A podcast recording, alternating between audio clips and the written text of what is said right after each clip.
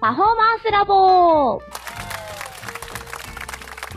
はい、皆様、こんにちは。ファンクフィジオ東京 PT リエと。ラクシオン PT コミ皆さんケシャポケって知ってますかよろしくお願いしますよろしくお願いします。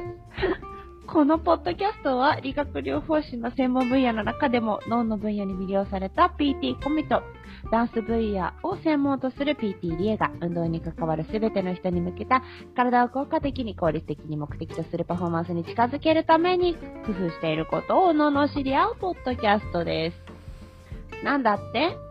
あのですね私こう SNS でいろいろ発信させてもらったおかげというかつながりが一つできた場所があってですね、はい。それはあの仙台にある会社なんですけどはいはい。ケシャポケっていうものを作っている会社とちょっとケつシャポケうん、つながりを持たせてもらってすごい SNS 効果。そうやっぱりねとてもすごく良かったなと思うんですけど何かっていうとうん。えっと一つは今朝あの坊さんがさはい。あ、はーってやるやつだ。違う違う違う違うそれあの着るやつねそれ今今叩いてなかった今叩いてなかった なんかシャーみたいな。こう、それそれ違う違うそれあの振ってないなんか違う違う違う振ってた。洋服洋服あ、なんかさ上に着るやつ。一番そうあのゆなんかあの浴衣じゃねえや着斜物めにみたいかけるやなつそうそうそうそうそうそれのまあそれの今朝っていうのと多分ねそこまで詳しく話を聞いてないんで、多分そこのつながりなんじゃないかと思うんだけどそこにポケットをね入れてそこに麻痺の手を突っ込んで、えーっと、うんうん要はスリング三角筋の代わりにするへえ。であの割とこうシンプルなデザインであのなんていうのかな洋服のおしゃれを邪魔しない感じはいはいはいはであの麻痺の人どうしてもやっぱりこうそういうスリングだとか何か肩につけなきゃいけない、手がブラブラしてしまうと痛いとかっていうことが結構あるんですけどい。はいはい。あのおしゃれも気にできてで自分のその肩のこう痛みも最小限にできるっていうところではすごくねああこれはすごくいいなと思って。え、なんて調べればいいんですか ?SNS で。えっとね、ケシャポケで出てこないかケシャポケな。うん、カタカナで、ケシャポケ。あ、ハッシュタグでうん、何件か出。てくるでしょ。多分ね、写真とかも出てくるよ。へえ、あー。へえ、はいはい、確かに。でも、あの、お坊さんがつけてるのってすごいゴールドとか、あ、そうそうそうそなんうか。 さすがにめちゃね。めちゃ派手だから、 そうじゃなくてなんかジーンズ生地みたいなそうそう、あの感、じなんですね。実際にこう試供品をちょっと送ってもらったんですけど、はいはいはいあのはい、やはっぱり材質もね、すごく、なんていうのかな、丈夫な感じで、い。へあーデザインも今2色展開みたいですけど、あのグレーとネイビーとで、はい。本当にこうなんなんか私服をこう邪魔しない感じっていうか、はいはいはい。うんなんか別に、なんかよだれかけとも違くて、そう斜めそ掛うそうけそのうバッグみたいな。そうそうそうそうそういうイメージそういうイメージなんかねだから今朝っていう意味ではいいんだろうねその本当によだれかきみたいになんないしなんか三角筋とかスリングっぽくもないしはいはい。あのねとってもなんかおしゃれになんか肩からかけてるみたいなイメージ、はいはい。うんとっいや、なてんもかいい売り、売り方としては、んーと、今、エコバッグとか、その何、はセいはいカンドはバッグをいっぱい売ってるじゃないですか。いうんうんで一、回それに見える。あそうそうそうそう私は確かに確かになんか肩掛けのねバッグみたいなねそう。そうそうそう。そうでもそういう感じでこう見えるこう本当に崩さないなんか三角筋とかアームスリングとかっていうと、もうまさに医療用っていうかねなんかあの人ちょっと調子悪いんだなっていうのが分かってしまうようなものですけどはいはい。あのこれすごくねいいなと思って僕ちょっと僕も広めるお手伝いをしたいなと思いながらえ、すごい。それは普通にダイレクトメッセージが来て、そうそうそうそう俺もなんかそなのんかその前からああいいなと思っていいねいいねしまくってたんだけどあ、えー、すごいそうそうそうなんですね。さあダイレクトメッセージえそれでくれてなんか、試供品みたいの送ってもらったんですかそうそうそうそう本当にね今日届いておまずさっきちょっとつけてみてどうかなってちょっとやってみてああやっぱいいなと思いながらちょっと他、えーね知ってる麻痺の方には紹介しなきゃと思ってるんだけどすごい。なんか、ね、カラー展開とかあったらまたもっとそうそう面白いですよね。ねこれだと今多分、ちょっと男性の方が持ちやすいかな。そうだねそうだねそうそうだからだんだんねねそういうのが。が広がっていくと多分女性用向けにも作っていきやすいだろうし、はいはいはい。でも私あんまりこういう肩巻き用品みたいなのって、うんう普段 SNS で見たことなかったから、ん、おーいやでもね新しい。すごいよあのやっぱファッションもねだいぶこういうところに取り組んできてくれてるし装具とかもはい。あのすごくおしゃれなデザインになってたり靴が普通もうまんま見た目はほんと普通の靴ですみたいなのもできてきたりとか、はいはいはい。結構ねやっぱりえー病院にいない外に出ていくためのものっていうのが結構多くなってきてるかき感じがするはあ。え、噛んじゃった今噛んじゃいま した。すごい。なんか、ちょっと余談が膨らんで、ちょっと余あ談でそうそこうのまま行ってもいいんじゃないかって思ってるん ですいやまあまけあど。いや、なんか、そうそうそうでもあの調べてみるといろんなものがやっぱ出てくるからでもあの実際にやっぱね、試してみないとあのねいいものに当たらないと意味ないからこうやって私ちょっと試させてもらった限りだと割とあの生地もほんとしっかりしてるしうこれは本当におすすめできるなっていう感じなのでぜひこう体験、ね、した人からこう伝わっていくとさらにいいなと思うのでん。確かに。そうそうこれちょっとあの後で SNS 上げておくので。はい。そして、あの、詳細の方に、この方のうんうんうん、 URL というか、ホームペあそうだージねつけとけますね。そうはい。つけときます。勝手に宣伝してるけどね。D- 勝手に宣伝してます。リードインファッションの仙台にあります株式会社いや、でもなんかそういう、なんていうんですか、作り出すことって、うんあの、首都圏よりそう、違うところの方が上手だったりしますよね。そうかもしれないい。ねそうそううん、子会社の方がすごくこう、積極的にいろいろやってらっしゃる印象があって、なんかね、そういう工場とかに早く足を運びたいなと思いますけどね、今の状況ではいけるかあら、ーみたいな。確かに確かにさあちょっと肩麻痺の話になったのでそのままちょっと肩麻痺の話をちょっとあ、はいはいはいはい。聞かしてもらいたいんですけど、あはのまあ肩麻痺界隈というかうんまあ運動学習界隈なのかな多分い。うんうん。あのよくあの私もよくすあの聞くこうアプローチの、うん、思考プロセスっていうのかなうん、なんか難しい言葉並んでますけど。なんか考え方の一つだとは思うんですけどはい。あの課題思考型であの治療プランを考えなさいよっていうこと言われることがすごく多くて、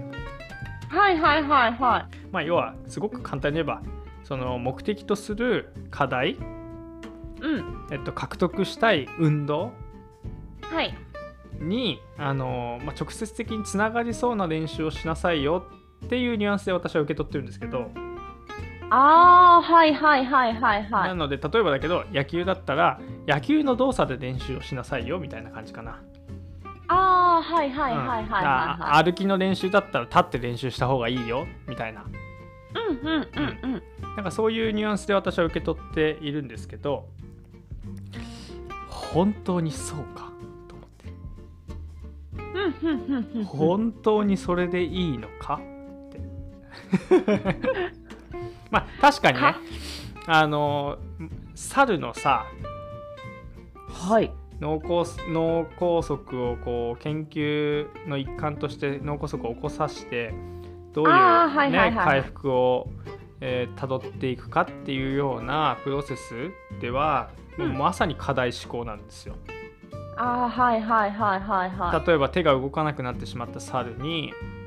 えっと、手がギリギリ入るか入らないかぐらい細い丸のこう隙間を作っておいてい。うん。そこに餌を置いとくわけですはあ。、で猿はそこかにわいそう餌があるから取ろうとするんですねはいはい。そうでそれをどれくらい繰り返していくと、まあ、脳梗塞っていうか脳の損傷部位が回復していくかみたいな研究があるんですけど、うんはい。結果的に言えば良くなるんですよほ動くようになるの取れるようになるのう。うーん。 1日何百回何千回やってはい。だからそういう意味では課題思考型っていうのは、うん。うん、なんかあのよくわかるんですけど理論的にねはいはいはいはいはい。そうだから脳自体はきっとそういう課題をなんとかクリアしていこうっていうようなプロセスを踏む方がきっと脳の活性化にはとてもいい、はいはい。だけど、そうだけどそれでいいのかっていうほ。脳にはそれでいいのかもしれないうはい。でもまあこの間変数の話をねあのしたんですけど、ね、体のプログラミングっていうところで脳は動くようになっても、体が動かないと意味がないじゃないですか。うん。で猿の場合は意図的にあの脳梗塞を部分的に例えば手が動く部位の脳のところに脳梗塞ダメージを逆に私たちがこう、ね、意図的に起こすのでうん。あの安静の期間とかそういうものがないんですよ。ほう。私たちって脳梗塞になったら入院して今までのはいはいはい生活よりもガクンと活動量が下がって、まあそうね。だから全体的な能力が落ちるんですよね。そうあの脳だけじゃなくて体の全ての機能が衰えていくんですね廃用ってやつですね。そう体の体力まあ要は体力が落ちるってでいうもそれは、脳梗塞だけじゃなくて、あの、そうそうそうそう他の怪我をして、手術をしたりとか、まあ内臓の手術したりとか、そこら辺もみんなそうですね。そうそうそう体力が落ちあるっていうと、のあはれね、 COVID-19 で入院してもそうですね。そうあの隔離されても そうそうですね。そうなのでやっぱりこういつもの活動よりもさらに活動が落ちてしまうっていう現状がある中で課題思考のアプローチだけをやってていいのかっていうあー。話ちょっと基礎的なこともやらなきゃいけないじゃん。そうやんなきゃいけないと思うその要は活動だって量全体の何ですか、ベースが落ちてるからっそてことですね。う活動量を確保してあげなきゃいけないっていう意味ねはいはいはいはいはい。そうなのでそういう意味でえっとどういうふうにやってあげれば全体的なトータル的なアプローチもできてうん。課題思考型の脳へのアプローチもできてうん。っていうのが大事だなと思ってほでもきっと PTDA も私もやってるんですよそれう。うんきっとやってるけど、まあ、意識しないでやってる例えばえっとちゃんと筋筋力関節可動域、まあ、筋力と可動域をちゃんとスイッチオンにした状態で、ねオンになってないところをオンにした状態できっとパフォーマンスの動作を最終的にはやらせてるでしょうん。多分それがそうだねはいはいはいはいはい。それをえっとちゃんとそれを知っててやっておく必要があるなと思ってうーん人によってはオンにするだけでできちゃう人いるじゃんああ、そうですね。そう関節の柔らかさだったり筋肉の働きをオンにアクティブにしてあげるだけであできましたってあこれすごく上手にうまくパフォーマンスできるようになりましたって人たちもいるじゃないうんうんうん。でも逆にそこをスイッチオンにしてあげても今まで使ったことがないから、えっと、うまくできない人たちもいるじゃんいる。ね、だからその人たちは一緒にパフォーマンス課題思考のアプローチもしてあげなきゃいけないし、うん。うん、あ、こうなんか、私とかこう都市やっていく中で、都市で最後 PNF とかで締めることがあるんですけど、もう、なんだ、PNF でもう全部終わっちゃう人だっている。そうでしょそれさどうやって判断してるのその話をしたくて今 日ね、はい課題思考型だけじゃダメだよねっていうのはやっぱり多分それなりに経験を積んでるとみんな分かってることではいはいはいはい。だからでも結局最後はなんていうかな一番最後整えるために全部今までオンにスイッチオンにしてきたものを全部いっぺんにスイッチオンにさせるためにうん。課題思考型のアプローチを多分最終的にはしてるんだようんうんうん。その課題思考型アプローチまでに行くプロセスをどプロうセス。どう判断してるかああこの人スイッチ全然オンになってないなもそうだしあスイッチオンになる前にそもそもここの関節の可動域が全然ダメじゃんとかさこれじゃうあんうんうんスイッチオン絶対できないよねとかなんかあそういーうそういうね。そこのあこの人いきなりパフォーマンスやんない方がいいなって思うじゃん。はいはいはい。まあでも、そうですね。なんか、まあまずチェックするじゃないですか、検査で。うん、前なんか多分、こう、どうやって歩き見るかみたいなところでもはいちょっと話したかもしはいはいはいはいれないんですけうどん、、あ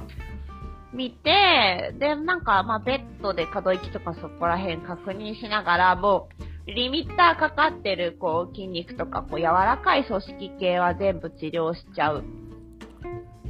もうちょっとわかりやすく。いや、待って、ねえ、じゃあ肩を上げたときに、はいはい。えっと脇の下の関節包とか、えー筋肉が阻害をしてたりとか身長かかっちゃって上に上がりきらないってなったらそこはうん座っても立っても同じじゃないですかうんう。んうんうん。ずそこがリミッターで、うんえっと手が上に上がらないわけなので、はいはいはそい。こを、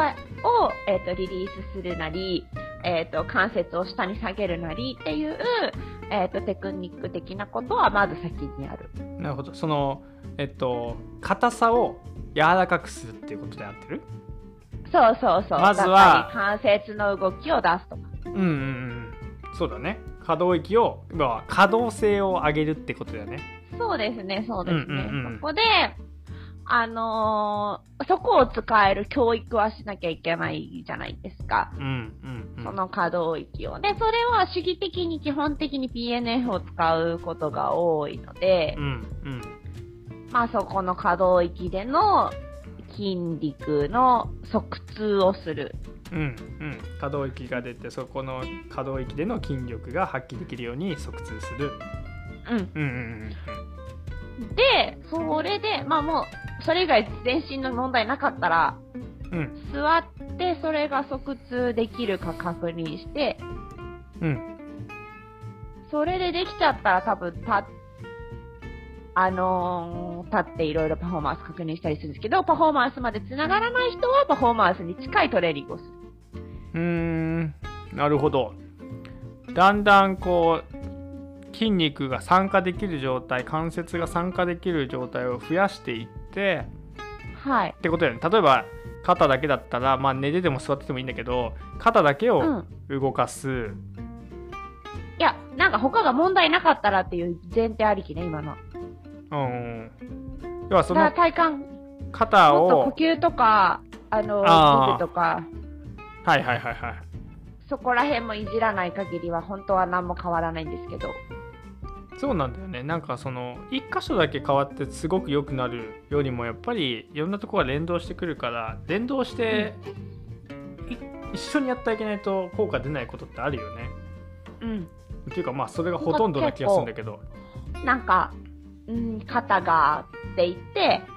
胃だったり、うん横隔膜だったりうんっていうのはよくありますし、うんうんうんやっぱ肩を上げたいってなってくると、は胸いはい椎動かないと無理じゃないですか。うんうん胸椎の可動性が本当にまあ今ない人多いから。いやわかる俺もさ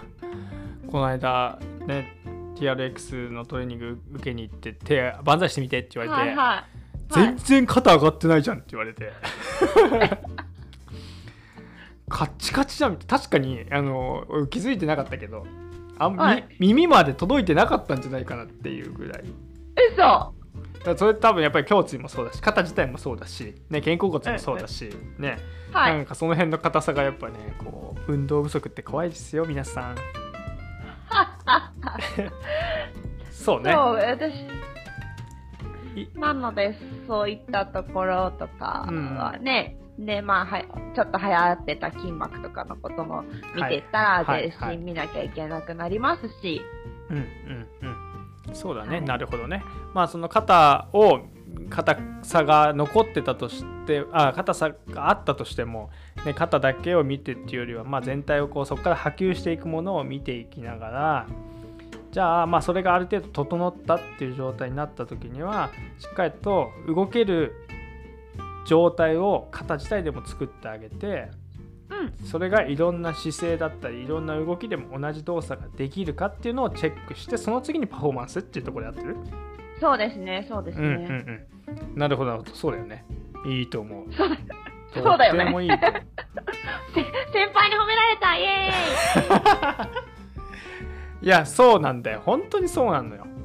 な んかねもう私今回復期いますけど課題思考型っていうはは言葉だけが走っていっちゃってて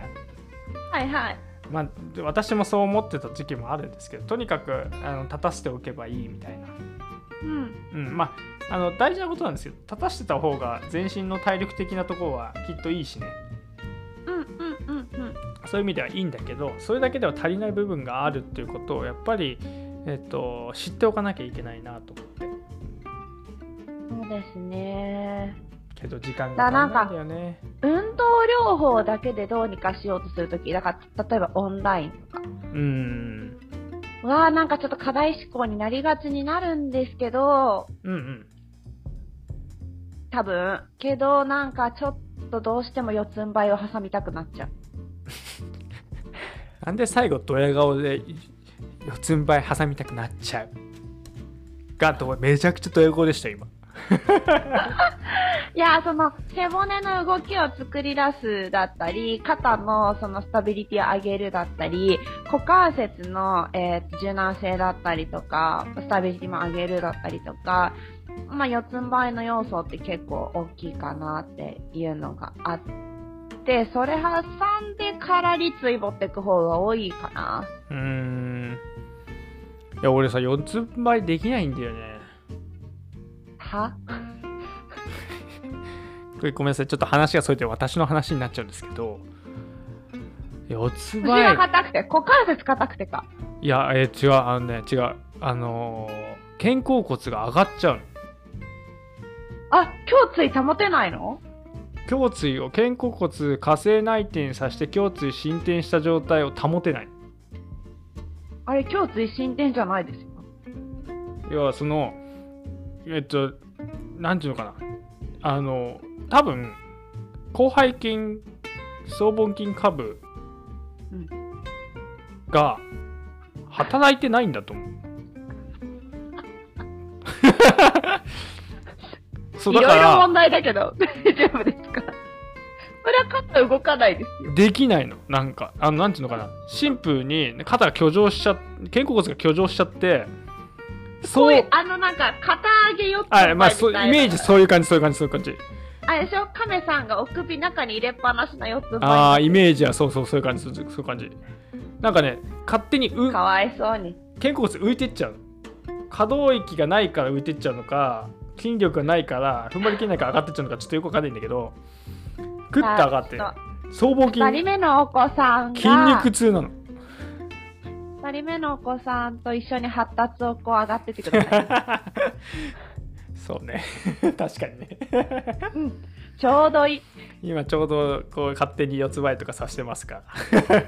四つ這いじゃまだない早いけど。四つ這いじゃないパピーポジションかパピー、パピー。パピーからやるといいよ。そうだねいやでもパピーもきついのよ股関節硬いからでしょいやいやそれも肩に来ちゃうなんか多分胸椎は進展できてんだけどなんかね多分肩甲骨がやっ肘をぱ押せりないんですね。そう押せないの押せないのそう正解正解痛くやなばい。結果的に首まで痛くなっちゃうからちょっとこれどうしよう すごい課題思考の話からすごい四つん這いで熱く語ってますね。そうだそうだ違う違うそういう話じゃないいや違う。だからそう運動だけでってなってしまうとその施術オンラインとかって施術が入らなくなっちゃうかうんらもちろんホームローラー使ってこことかやってとかなんかあのこういうストレッチしてっていう感じ、うんうんアクティブなストレッチですけど、まあ、進めますけど、なんかそういうところからアプローチすることが多いかなって気がしました。ちょっと続きでさそのあのもう一回その話をそのオンラインわかりました。ちょっとお思ってる思ってるっていうかこうしたらいいんじゃないかみたいなのああってさあ、あ、じゃあ、ぜひ聞こうじゃないです か。すごい今日、あの、まあ、最初にケシャポケというお話をさせていただいてですね、あの、まあ、もし、周りの方で肩まひれて痛いって悩んでる方がいらっしゃいましたら、あの、ぜひぜひ下にある詳細の方に載せておきますのでご覧ください。で、パフォーマンスラボに関しては一応課題思考の話をしたんですけれども、話がこう、ちょっとごちゃ混ぜになりすぎまして、すいませんで次した回、総まとめをさせていただこうと思います。は本い日もありがとうございました。ありがとうございました。